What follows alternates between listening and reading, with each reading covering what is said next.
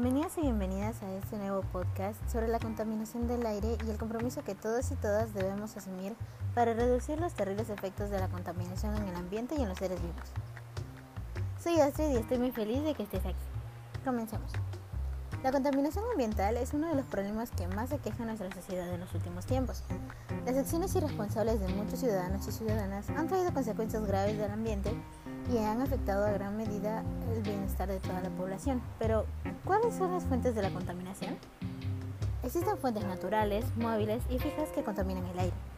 En las fuentes naturales tenemos a los gases que emiten los volcanes y los manantiales de aguas sulfurosas, mientras que las de origen humano son las fuentes fijas, que provienen de las industrias, fogatas y las fuentes móviles que tienen su origen en los gases que emiten los camiones, aviones, autos u otro tipo de transporte no alternativo.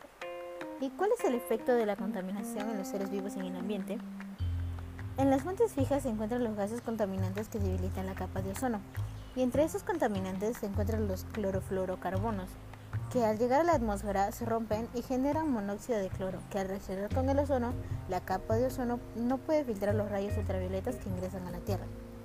Tengamos en cuenta que los rayos ultravioletas son parte del medio ambiente y la vida de la Tierra. No obstante, su ingreso en exceso a la superficie terrestre pone en peligro la vida de los seres vivos. Gracias.